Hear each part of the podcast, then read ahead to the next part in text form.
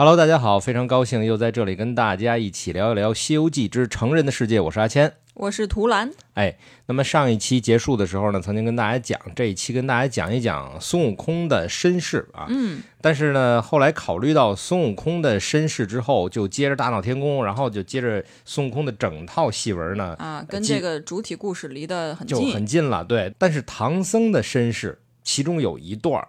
跟整个《西游记》的戏文离得比较远，嗯，哎，所以想了想，要不然今儿先给大家讲讲唐僧的身世，唐僧到底怎么来的？把这个背景故事先补一补。其实这一段故事也是非常精彩的，但是在《西游记》的世德堂版本里，也就是我们现在采用的这个《西游记》原文啊，里面是本来没有这一段故事的，嗯，它是从啊清代最早期的这个汪向旭的《西游正道书》里头补了一回进来。专门讲了讲唐僧的身世，对，就是他爹是谁呀？啊，他娘是谁呀？外公是谁呀？怎么回事？哎，这段故事非常有意思的，今天跟大家就聊一聊这段故事。好嘞。说起唐僧的身世呢，其实分两段，一段呢是说他在这神话故事里面的一个地位啊，说他是金蝉子转世，嗯啊，还有一段呢就是说他在俗家，就是他父母这一块的来历是怎么样的。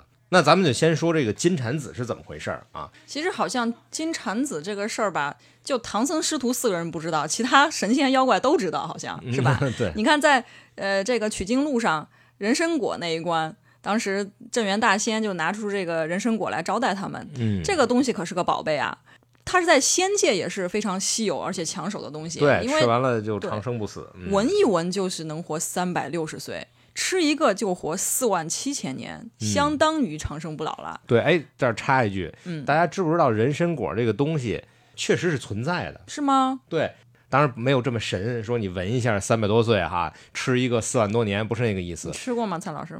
呃，你你很好奇吗？要不要我带你去吃？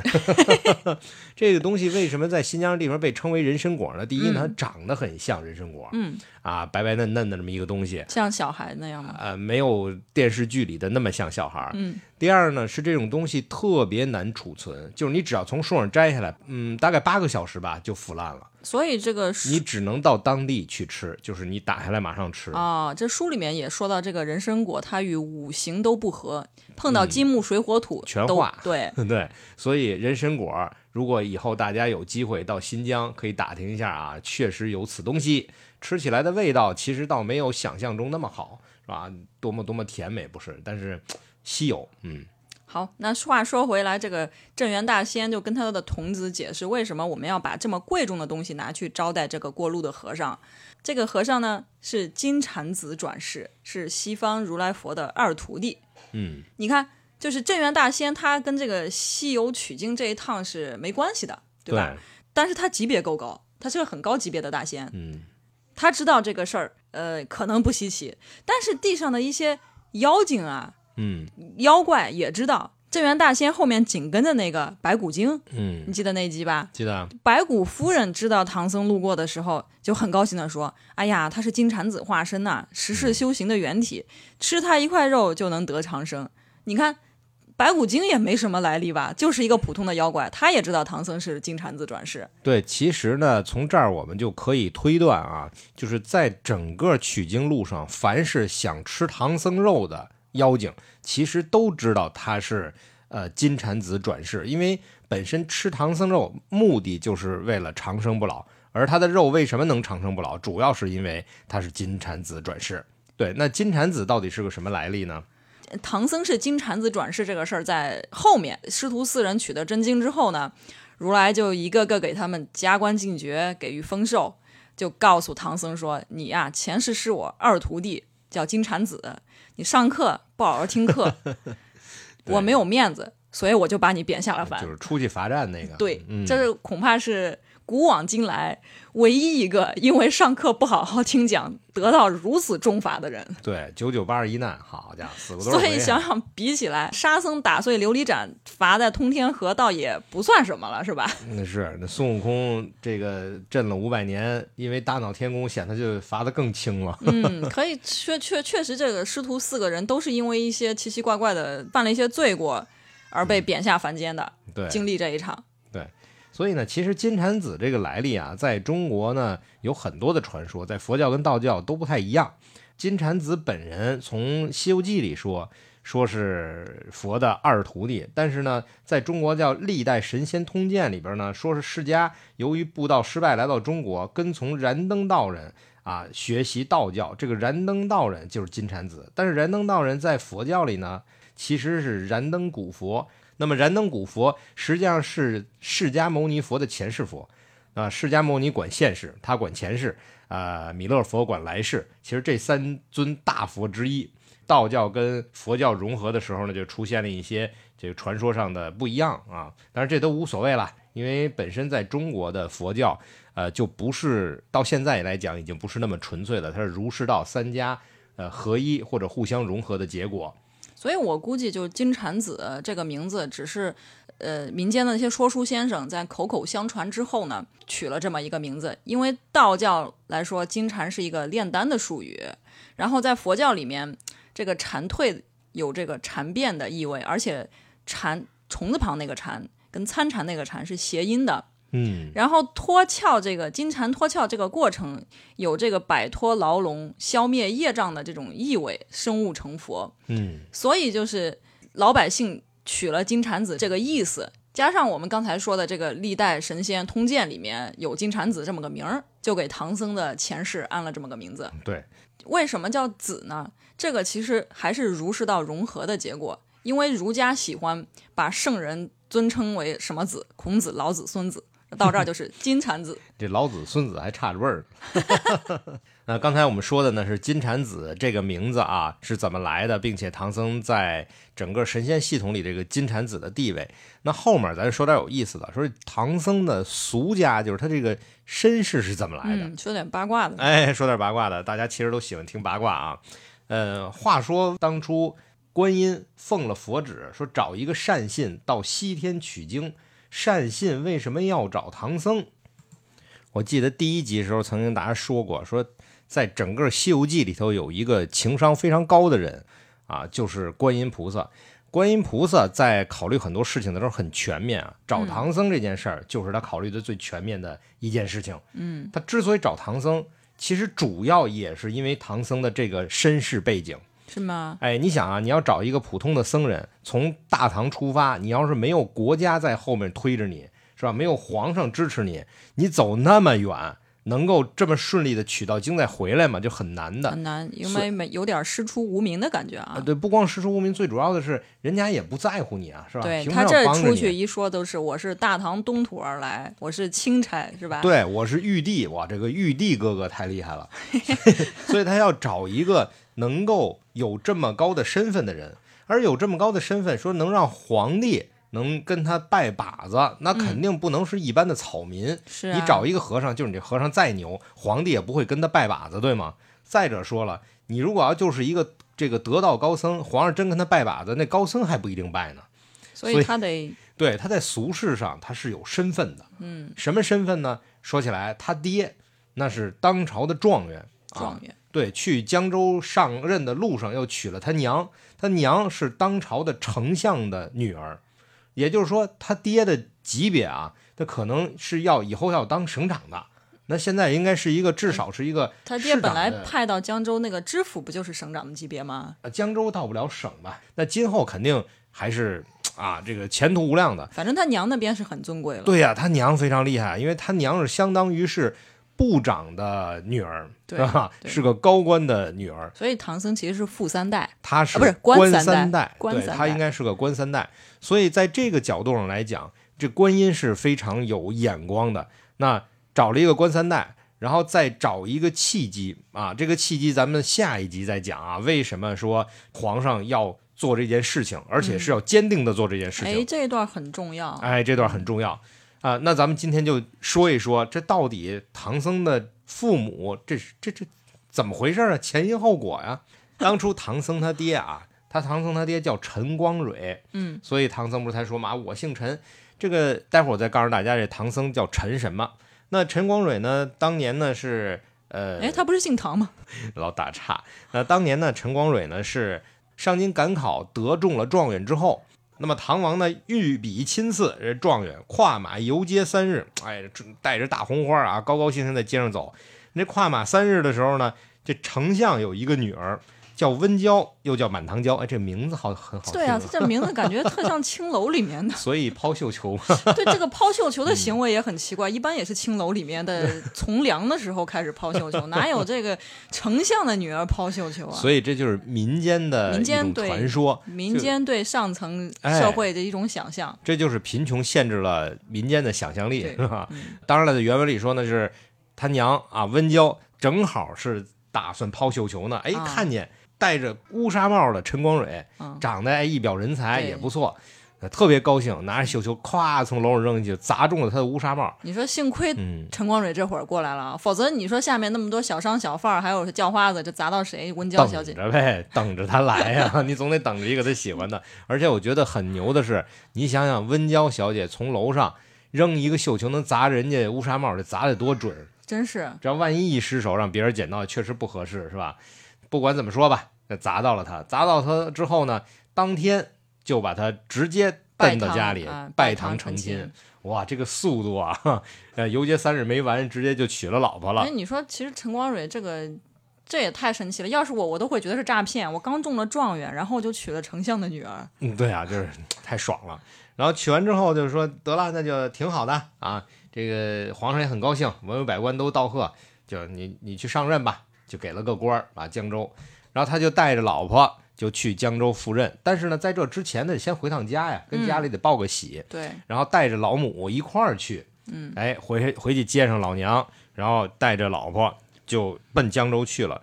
但是呢，走到一半的时候呢，这个陈光蕊他母亲吧，就身体就不太舒服。他母亲姓张啊，叫张氏，身体就不太舒服，怎么办呢？一商量说这样吧，他母亲就跟陈光蕊说：“你呢，先给我租一个地方住下来，然后你给我点盘缠留下来，你们先去，都安顿好了，你回来接我。”啊，这陈光蕊说：“行啊，也可以啊，这就没问题。”第二天早上，这个陈光蕊一出门，哎，就看见门前有一个人在卖鱼，卖金鲤鱼。陈光蕊一看这个这鲤鱼不错呀，我这母亲不身体不好吗？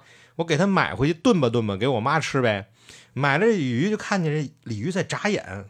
这个鱼啊，大家都知道啊，鱼是没有眼皮的。按道理说 我只，管吃，我没注意过，嗨，按道理说这鱼是不能眨眼的。是吗？他一看这鱼眨眼，就觉得哎，这个不是一个普通的玩意儿。这么着吧，就干脆给它放生了吧那。他怎么不觉得这鱼是妖怪变的呢？嗯，要我是觉得，哎，这珍贵的鱼赶紧炖。吃了，赶紧吃了，然后陈光蕊呢，补。陈光蕊呢就把这个鲤鱼就给拿到江边给放生了。哎，这个放生就救了自己一命。为什么呢？这个鲤鱼就是这条江的龙王变的，所以他相当于救了龙王一命，知道吧？那你说这龙王这本事不算很高，他变成鱼被人抓了，就真的要被人吃掉哎。呃，叫神话系统的限制。嗯，所以被人吃了的妖妖怪也不少。嗯，那这会儿呢，就他就回来，把这鱼放生以后，他就回来了，就把他母亲安排好了，一切都弄得挺好，然后就走了，就要上任去了。嗯，那路上呢，就途经了这个渡口，叫洪江渡口。这洪江就是他放生这条鱼的这条江，而那个龙王恰巧就是这个江里的龙王。啊，他哎管这块儿呢。对。那他在这个洪江上过江的时候，他不要了一个船吗？对这撑船俩人，一个叫刘洪，一个叫李彪，这俩人其实是贼啊，而且是强盗。这个刘洪呢，就看上了陈光蕊他老婆。哎呀，这里边说了一段啊，看这陈光蕊的老婆是唐僧他妈，怎么描写的呢？咱说到这儿补一句啊，嗯，唐僧的娘家这边是姓殷，嗯。哎，对，所以当时丞相是殷家。嗯，那殷小姐呢，这是面如满月，就是一个大大圆圆饼的脸。大圆脸嗯大圆饼的脸，眼似秋波，樱桃小口，绿柳蛮腰，也就是说是一个沉鱼落雁之容，闭月羞花之貌。那会儿流行这个大圆脸，对唐朝，你看现在啊，咱们再回去看唐朝的时候的那一些壁画啊，或者是作品，都会发现，就是大家大圆脸哎，大圆脸，以胖为美嘛。你说我怎么不回到唐朝去？好吧，所以咱们现在给想一下，当时说这个唐朝的美女，大家最著名的唐朝的美女是谁？杨玉环，对，杨玉环就是应该是面如满月，你知道吧？就是应该是一个巨大的，就拿圆规来，我要画杨玉环，哎，就是应该是这样的一个容貌，但是身材应该还是不错的，嗯啊，就是比较丰满的那种，嗯所以唐僧他妈应该也是这样的。这刘洪呢一看见，哇，漂亮啊，是吧？这大脸，我这特别喜欢。嗯我要结个色，哎，结个色吧。然后就跟这个李彪设计了一下，就把船撑到没人的地方啊，半夜三更，就先把陈光蕊的这随从这个小家童就给勒死扔扔到江里了，然后接着又把陈光蕊给弄死扔到江里了。这个小姐一看，她死了丈夫了，对吧？我这刚嫁，你说刚刚同房没几天就死了，所以也特别生气啊，也特别绝望，就想跳水。这刘红呢，一把就把她抱住，就说了一句话，她说。你若从我，万事皆休；若不从时，一刀两断。哎，这句话，这个里边就有人在里边瞎分析，你知道吗？嗯、比如说呢，就有人分析说说，那你若从我，万事皆休，那是说以前的事儿都不提了。哎、对，以前的事儿都都不提了。那意思是之前有有点什么？那这是一种想法。你若不从，一刀两断。那一刀两断就是说情人分手。哎，有点感觉是分手。嗯 但是在咱们就不瞎解释的情况下，那相当于就是说，你要从我就拉倒，不从我就把你砍成两半。我跟你说，其实这么说的人，他是很少看明朝的那些话本。嗯，明朝经常会有这种这种，像《三言二拍》里面，《警世通言》里面，经常会有这种民间故事，嗯、什么盗贼去挖坟，挖那种刚下葬的少女的坟，哎，结果一挖坟，这少女醒了，醒了之后呢，他就想逼迫这少女就是干点什么事儿。啊总会有这句话：“你若从我，万事皆休；你若不从，一刀两断。”行内黑话，大家都是这么说的。对，所以一刀两断并不代表他之前有什么、啊。对，嗯嗯。那这个时候，小姐没办法呀，就就暂时就答应了。这暂时就答应他，其实还有一个原因。这个时候，殷小姐已有身孕啊！嗯、你想，从她当天哎看上他就进了洞房之后，一直到回家接了老母，又重新去江州上任，这个时间还是比较长的。所以就知道，哎，有一段时间古代这个人行走的没有现在这么交通便利。对你坐一高铁，啪到江州了，嗯、不是那样啊。所以他就有了身孕，有了身孕就想着这个孩子没有罪过啊，所以怎么能把孩子保下来？所以当时呢就没办法，就只好从了这个呃贼人。这个完全可以理解。对，这会儿呢就有一个很有意思的事儿，就是这个贼人他跟这个小姐怎么样之后。嗯，他带着小姐去上任了。对啊，我也觉得这个可能还是民间，就是民间的想象。嗯，你想，他就拿着所有的文件，然后带着小姐就直接到那儿去，说我就是陈光蕊，所有人就信了。你说，你说，你看他是一个，他是一个盗贼，他的这种文化水平肯定是跟状元牵差就差差得很远。嗯，他还要去当地上任，他还。在当地做了十八年的官儿，你说他上上下下还都特别的、啊、怎么打点的？所以刘洪这个人看起来好像情商还是蛮高的。非常巧的是，《让子弹飞》里头有类似的一个情节啊，非常有意思，就是把人家原来当官的杀了，然后拿着人家的文书直接就到鹅城上任了。大家还记不记得？不知道。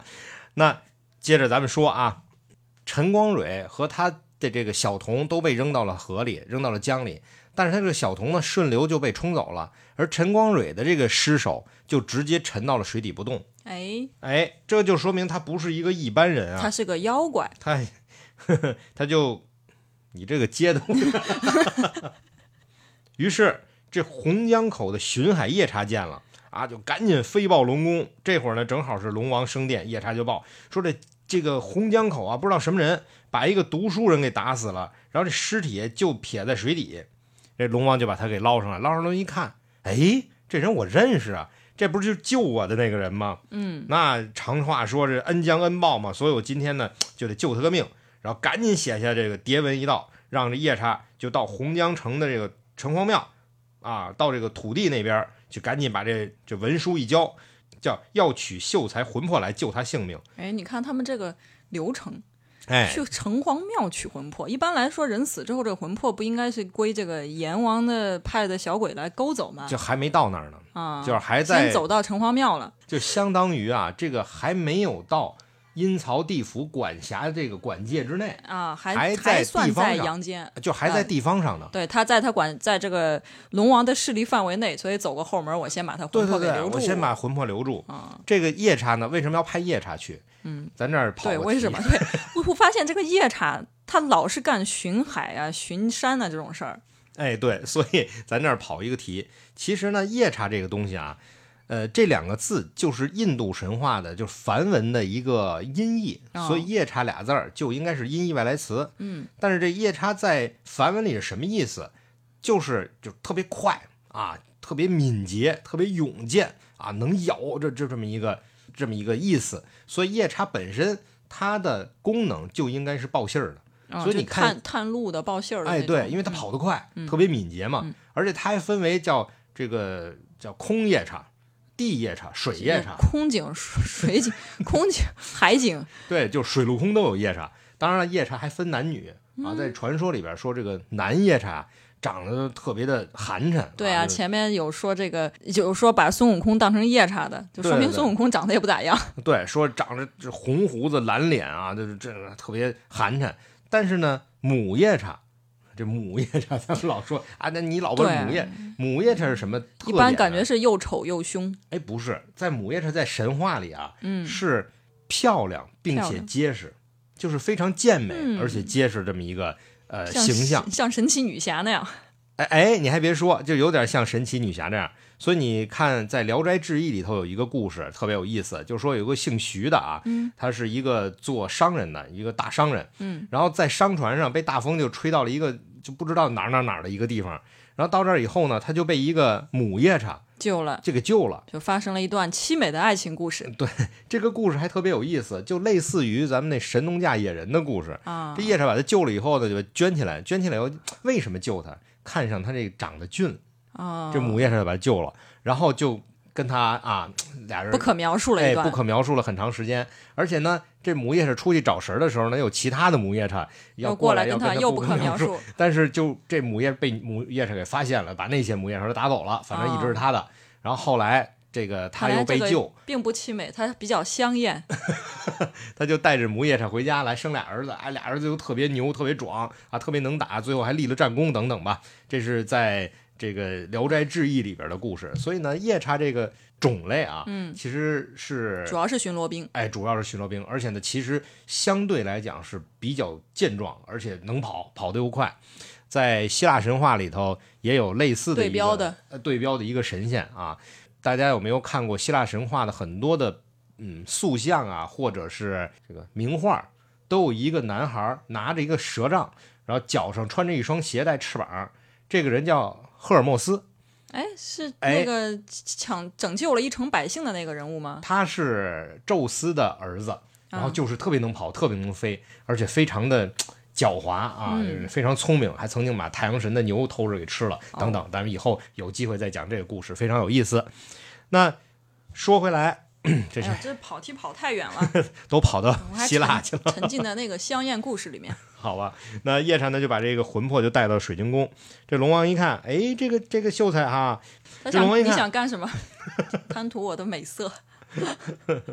然后这秀才呢就就问，哎，说这个他秀才说：“我不是秀才，我是状元。好吧，龙王不知道他是状元，龙王就问他说：“哎，你这个秀才姓甚名谁呀、你哪儿人啊？怎么回事啊我姓陈，我已经考上状元了。？”对 所以他就说：“我姓陈啊，我叫陈鄂啊，表字光蕊，所以叫陈鄂陈光蕊。嗯，那是海州的洪洞县人，怎么怎么样，怎么中了新科状元，这必须得说啊！我现在就不是秀才了啊，我现在是状元了。那这次呢，等于在呃江上被贼人怎么怎么样啊？然后这龙王就说呢：啊，这样啊。”啊，说你知不知道，你生前的时候救了一条金色鲤鱼，哎，那金鲤鱼就是我，所以呢，你是我的恩人。那你今天有难呢，那我就救你。所以他就把这个尸身就放在比较保险的地方，搁了一个定颜珠啊，这定颜珠含在嘴里，但尸身不腐。所以你看老佛爷走的时候，在嘴里就放了一个夜明珠，其实也有这个意思啊。嗯你既然真魂还在我这个水府里，你这么着吧，你在我这做个都领吧。嗯，这陈光蕊磕头就拜谢，我觉得这块儿挺有意思。我觉得他挺命挺好的。你看，本来在人间就做一个知府，嗯省还到不了省长是吧？对，啊，你在，但是现在他在龙宫谋了一个差事，都对领，听上去官儿还挺大。就最主要他是直接当了神差了，就对呀 当了神职了。啊跟夜叉是同事。啊、哎，对，是跟夜叉同事。那咱把这话说回来啊，嗯说的这个殷小姐呢，就痛恨刘贼，啊，嗯就是恨不得就就能干掉他。但是呢，因为身上有孕，嗯然后也不知道是男孩儿女孩儿，所以万不得已他就先存了这个不知道男孩怎么个意思？如果是女孩的话就，所以这块儿我也觉得原文写的很有意思啊，你知道男女用怎么样呢，对吧？话说啊，过不了女权这一关。对啊，述说简短，很快他们就已经到上任的地方，已经上了任了。而且这刘洪非常有意思啊，嗯。他在这个当地的官道，哎，走得非常通，上上下下，哎，非常有意思。对他哎。老出差，哎，这经常当然有公事出差，嗯。看起来还是一个比较勤勉的官员啊。嗯勤勉，嗯，有一天呢，这个刘洪出差，这个小姐呢就在衙门里头就想另外一个男人，啊，想前夫哥，对，抢前夫哥，呃，想着想着肚子一疼，哎呀，咣当就倒了，就是不觉生下一子啊，就生下的怀孕期间，刘红就没想过吗？啊。那这个时候就是有人托梦，这个托梦的人是谁呢？就是南极星君，嗯就跟他讲说：“满堂娇啊，我告诉你啊，我是奉这个观音菩萨法旨，然后给你送个儿子，嗯啊，这个儿子可不是一般人，这以后长大了以后，那是声名远大的一个必有哎大造化的人。嗯你一定要护得他的周全嗯啊！我告诉你，可一定记得以后呢，你还有望叫夫妻相会，因为你老公已经让龙王给救了嗯啊！你们母子也有可能团圆，报仇雪恨都可以，嗯但是你一定要记住我的话，你要护其周全。嗯，然后就走了。小姐醒了，醒了以后，哎，就正在这时，刘红回来了。嗯，刘红回来一看，哎，生了个孩子，那肯定不是他的呀。这怎么回事呢？她这不是在怀孕期间这肚子一天大一天，难道刘红看不出来吗？对啊，这会儿觉得不是他的，因为老出差，老出 差，老出差，老出差。三过家门而不入。你看孩子，好家伙，我不在家，你把孩子都生了啊啊，生非常生气，就要把这孩子给杀了。这小姐就肯定是再三的央求说：“嗯哎呀，今儿太晚了，我明儿再杀吧。”拖延症犯了。哎啊，，对，这明儿个我给他扔江里去，正好就巧了。我这刘洪真的是非常的勤勉的一个官员，嗯，又出差哎，又出差，第二天早上又出差，小姐就把这孩子就藏在身边。等刘洪出差，这回一出差时间比较长，走了一个多月。嗯，这一个多月呢是干嘛使的呢？给孩子断奶使的，坐月子，对，坐坐月月子断奶。所以呢，他就把孩子喂了一个月，相对来讲，这唐僧这会儿就比较健壮了，就能活得下来了。嗯，他已经不是一个月大的小孩了，那他是快两个。月的。对，这个小姐呢就想，这回啊，这个刘洪再回来，就完蛋了，这孩子肯定死了。嗯所以呢，他就想把这孩子先把他扔了，哎扔了，他就压根儿没把菩萨的话当回事儿，是吧？菩萨说你护他周全，我就他就想我把他扔了，对扔了，至少他不会马上死嘛。至于什么时候死，就看他自己的运气了。他怎么扔的呢？嗯，他就想，我就是把他扔了，万一真像菩萨说的，有一天他还能回来，我们还能母子相认，我怎么认他呢？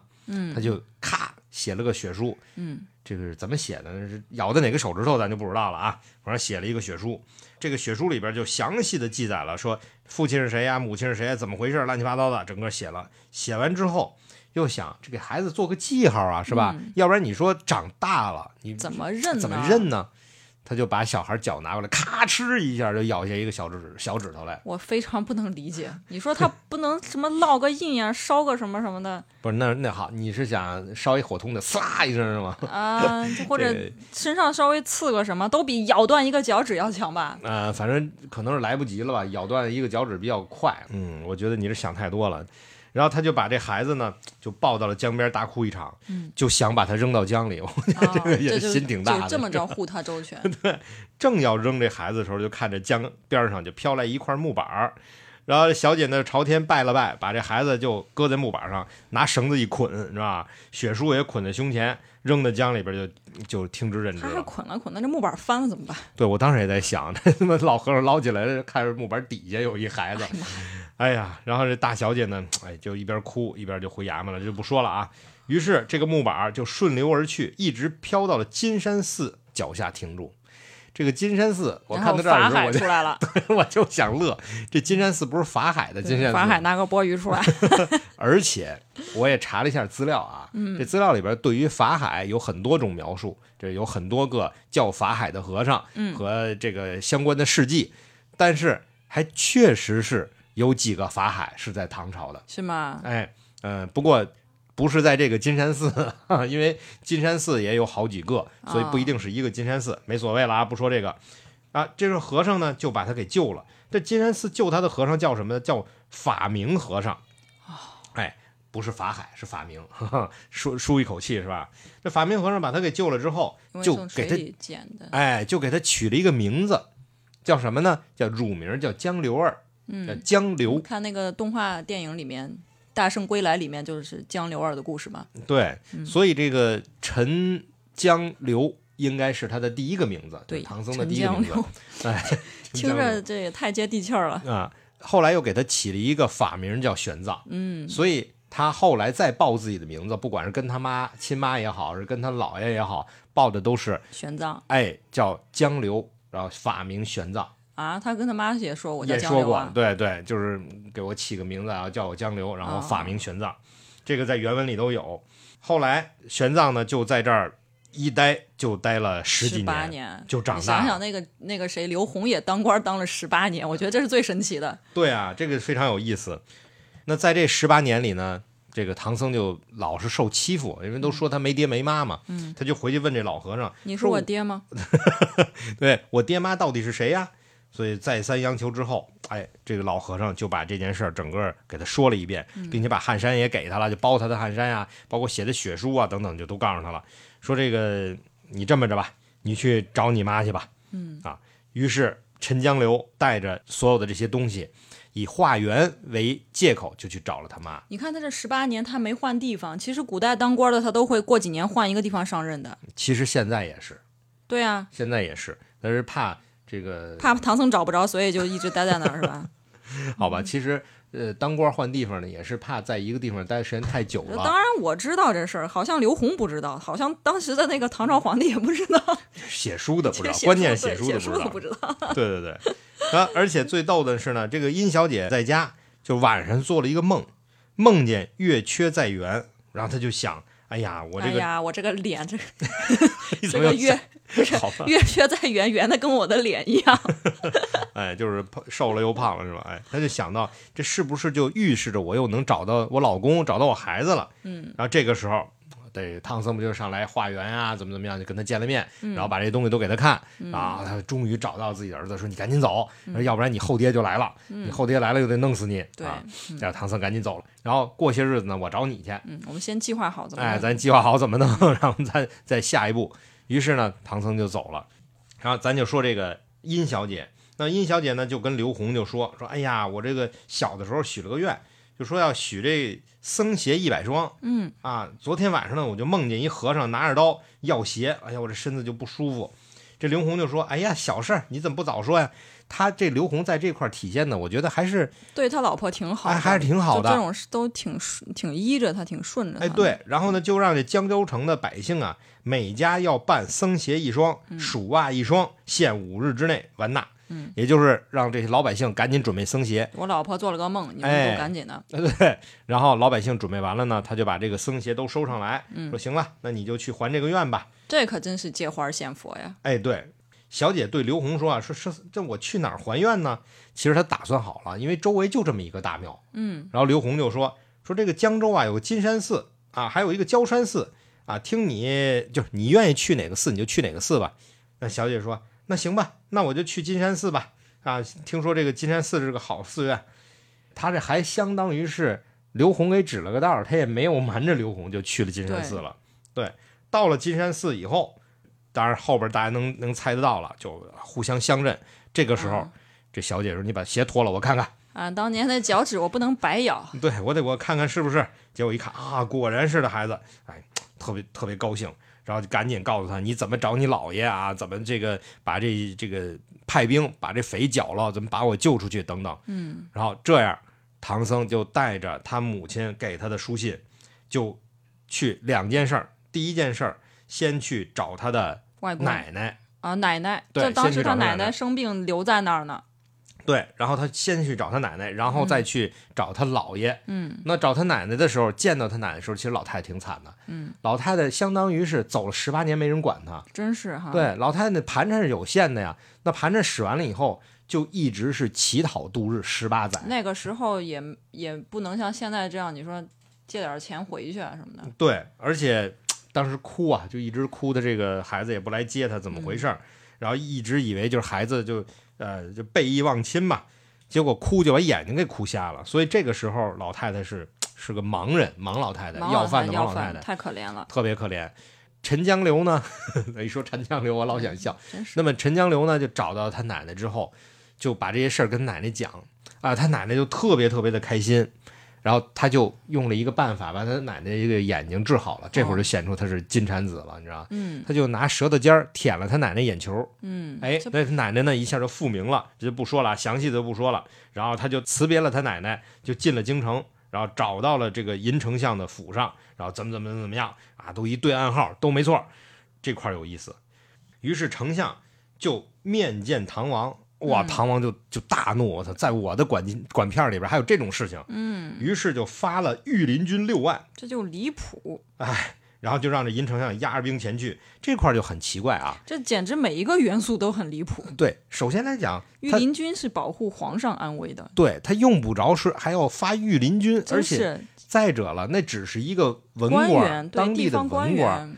员。这一道行政命令下去，该走司法程序的走司法程序，怎么还派御林军去绞杀呀？对，还需要六万御林军，这基本上不太可能啊嗯。当然了，不是宋江，所以现在看起来呢，就是当时的说书先生们啊，嗯他们在哎觉得这样比较爽，比较酷对，啊，就派这个御林军就去，就把这个匪给剿了。嗯，那剿完之后啊，中间的过程咱就不说了啊，又嗯又痛哭啊，又怎么要互相之间认亲啊等等。嗯这个丞相剿完匪之后，进到了衙门里正厅坐下之后，没找着闺女，说闺女哪儿去了？说闺女自杀了。嗯，就闺女上吊了，当然这一次呢，给救下来了。为什么？她觉得自己跟了贼人十八年，她没法再见她的老公了，对，所以她心里很难受。嗯，那后来呢，丞相把这两个贼人抓到以后，你想啊，他当时满身都是都是气呀、就把这两个人绑到法场。这两个人是，就咱刚刚说的这个刘洪刘还有洪和李彪。那李彪干嘛去了？这块儿有一个有意思的细节啊，当时拿到了刘洪之后，同时也拿到了李彪，但是这个李彪是恰好拿到的，恰好在江州擒获水贼李彪，嗯也就是说，当年刘洪上任没带着李彪，李彪继续当水贼，当了十八年，就是没什么大进展、啊。就是刘洪他又拿着呃，刘洪又去当官儿啊，又把人媳妇儿劫跑了，李彪继续当水贼。对，怎么处理这俩人呢？首先就是先啊，让这个军牢押过刘洪、李彪，每人痛打一百大棍，就是先打一顿，画了押啊，拿了这个供状之后，把这个李彪就钉在木驴上啊，推去市曹，挂了千刀，枭首示众其实就是凌迟。就是凌迟处死，千刀万剐之后砍了头，嗯，示众。对啊，然后之后刘洪呢，先到这个洪江渡口，就之前打死陈光蕊这个地方，原文里写了，丞相与小姐与玄奘三个人都到了江边，望空祭奠，活着剜取刘洪的心肝，祭了光蕊，烧了一道祭文啊。这里就是说到当时把他搁到江边，活着剜了他的心肝的这个过程。唐僧至少是唐僧是旁观的，就是他在旁边，哎，嗯他很爽的。所以作为一个和尚来说，其实唐僧可能并没有初期至少并没有那么慈悲为怀，他还是俗世间的这个仇恨啊，让他还是觉得活剜了人的心肝是非常爽的一件事情。那三个人痛哭之后，就惊动了水府，我觉得其实对于温娇小姐来说，她亲眼看着刘洪被活剜心脏，应该也是比较痛苦的，因为他毕竟跟刘洪生活了十八，共同生活十八年，而且刘洪看起来对他也不错，是吧？哎，我觉得这个女人嘛，啊，可能有女人的感觉，但至少对于这个唐僧来说，对于玄奘来说，当时应该是很爽的一件事情啊。那这个事情呢，就惊动了水府呀，夜叉啊，腿快嘛，呲楞呲楞呲楞啊，又又把这个事儿就告诉龙王了。于是呢，龙王就让这个鳖元帅啊，请着陈光蕊到，说：“这先生啊，恭喜你了，哎，就把他还阳了。”嗯恭喜你当爹了，你儿子来救你了。嗯但是这个时候，你看他不是把这个陈光蕊的尸身送出江口还魂吗？嗯，那殷小姐哭奠丈夫一番，又要覆水而死，那是她这会儿确实是不好见她，不好见她的丈夫，但是就让玄奘给拉住了。嗯，拉住之后，就见着她丈夫的尸首啊浮上来了，呃，浮上来捞上来以后，哎，伸伸展拳脚活过来了。这活过来当然就是还魂了嘛。妈呀，妖怪！啊，然后前前前后后大家一对啊，对对口供，确实如此。那陈光蕊把把这个老妈接回来，啊，就非常高兴，这一切算是过去了，阖家欢乐了。除了文娇小姐。第二天早朝，唐王登殿啊，这把这整个事情一说，唐王呢就升陈光蕊为学士之职啊，跟着一起理朝政了。他不是官复原职的，升官了。嗯，那玄奘呢，立言禅就送在了弘福寺修行。当然，比较 惨的就是殷小姐啊，还是一句话就从容自尽。所以，我觉得自尽对他来说可能是最好的一种解脱吧。我觉得这这是在封建社会里面对女性的一种压迫，但是也是一种解脱。我觉得主要在于她现在既没有办法去面对自己的丈夫，也没有办法去，他去对刘红这个感情也是很复杂的。哎，所以这个 整个故事有一个半喜剧半悲剧的一个结尾结束了。嗯，其实唐僧这个故事吧，你听上去就很粗糙，所以为什么网上有很多这种解读，就把这个故事。解读的非常的阴谋论，说这个殷殷郊小姐作为丞相之女，她抛绣球，还后来怎么这跟呃就是丈夫被刘洪所杀，说明她跟刘洪之间早有奸情，哎，然后这个刘洪能在当地任职十八年，说明刘洪也不是一般人，他有如何如何的背景，否则也不至于让这个丞相派了六万羽林军去绞杀，是吧？其实我觉得根本就没有这么多的阴谋，只不过是。这种故事，民间故事就是很粗糙，就是老百姓对于这种皇宫贵族生活的一种想象、猜测。嗯，对，这种唐僧这个故事，它就结合了两种类型化故事。就什么叫类型化故事呢？唐僧这个出身的故事，就典型的是古代的民间类型故事的结合。比如说，这个上任途中遭遇盗贼，呃，然后这个夫人因为怀有身孕，带着或者说带着很小的小孩在身边。然后就忍辱偷生，儿子长大后承认报仇雪恨。这个故事在唐朝，呃，《元化记》呀，呃，温庭筠的作品里都有类似的故事。明末的《警世通言》里也有这样的故事。还有这个唐僧的出身，就唐僧他作为一个弃子弃儿，被扔到河里，又被老和尚捡起来，这也是一个类型故事。就是总有一个婴儿因为种种原因被丢弃，然后又因为种种奇迹。呃，被其他人或者动物或者神仙收留、抚养、长大，然后变成一个伟大人物。这种故事你听着是不是很耳熟？古今中外都有，人界、动物界都有。西方呢，你比如说圣经里面摩西，摩西这个词是希伯来语，翻译成汉语就是从水里拉起来，就是江流儿的意思。对呀，跟唐僧江流儿那是一个套路。还有动物界的，你比如说人猿泰山也是这么个套路。就为什么有这么多类似的故事，就是因为大家喜欢听，就是人们对英雄人物或者说伟大人物，他有一些这种共通的预期。我希望你生下来就是被折腾，得你得漂泊，你得受苦，然后你才取得辉煌的成就，就是天降降大人与斯人也嘛。所以唐僧就是作为这《西游记》的这个二号男主角。就观众很喜欢他，就民间就会不断的去给他身上增加这样那样的故事，这样去丰富他的形象。只要故事好听，就可以把它编进去。这也是为什么这个故事这么粗糙，就是民间编的。对，所以他咱们讲的时候就讲，它是一个呃附录附在里边的，就是后编上去的。是，所以大家不要拿它直接去套玄奘啊。咱们在上一集里曾经跟大家讲，玄奘跟唐僧。就是真实的玄奘跟唐僧这个形象是完全两回事儿。是啊，就是历史上玄奘他也确实是个官二代，但他也是个真学者，他真是为了这种个人的信仰，对佛教的这种呃学术上的追求，去西天求取真经，然后回来做了那么多的翻译工作。哎，对，没错，是这样的。所以呢，就跟大家来讲，我们今天讲的这个唐僧是《西游记》里的唐僧啊，不是真正的玄奘，这两个一定要分开。另外，在最后呢。还要给大家补一个小内容。上一集播出之后，咱有朋友在评论区里讲说，你都已经说到了六耳猕猴坐在这个石头上面念通关文牒，这通关文牒里边到底说的是什么？你你倒说出来呀！行，那在今天节目的结尾呢，我就把通关文牒的内容给大家念一下啊。嗯，那通关文牒里是这样写的。东土大唐王皇帝李驾前敕命玉帝圣僧陈玄奘法师上西方天竺国娑婆灵山大雷音寺专拜如来佛祖求经。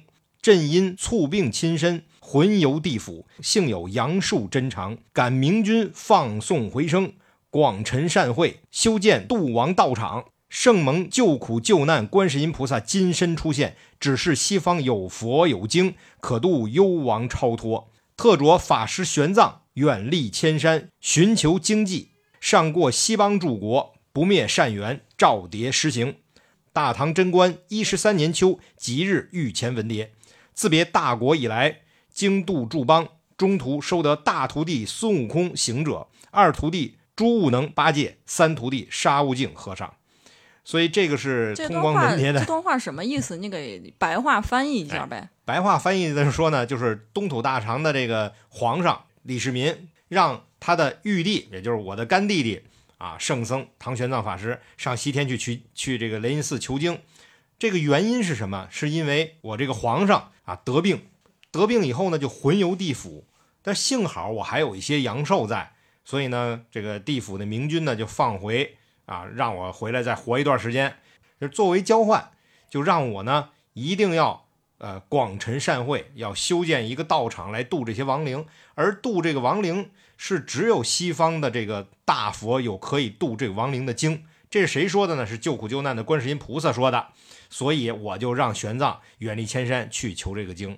所以整个求经的过程，在通关文牒里说的非常清楚，对，是因为我如果不让他去求这个真经，的背景。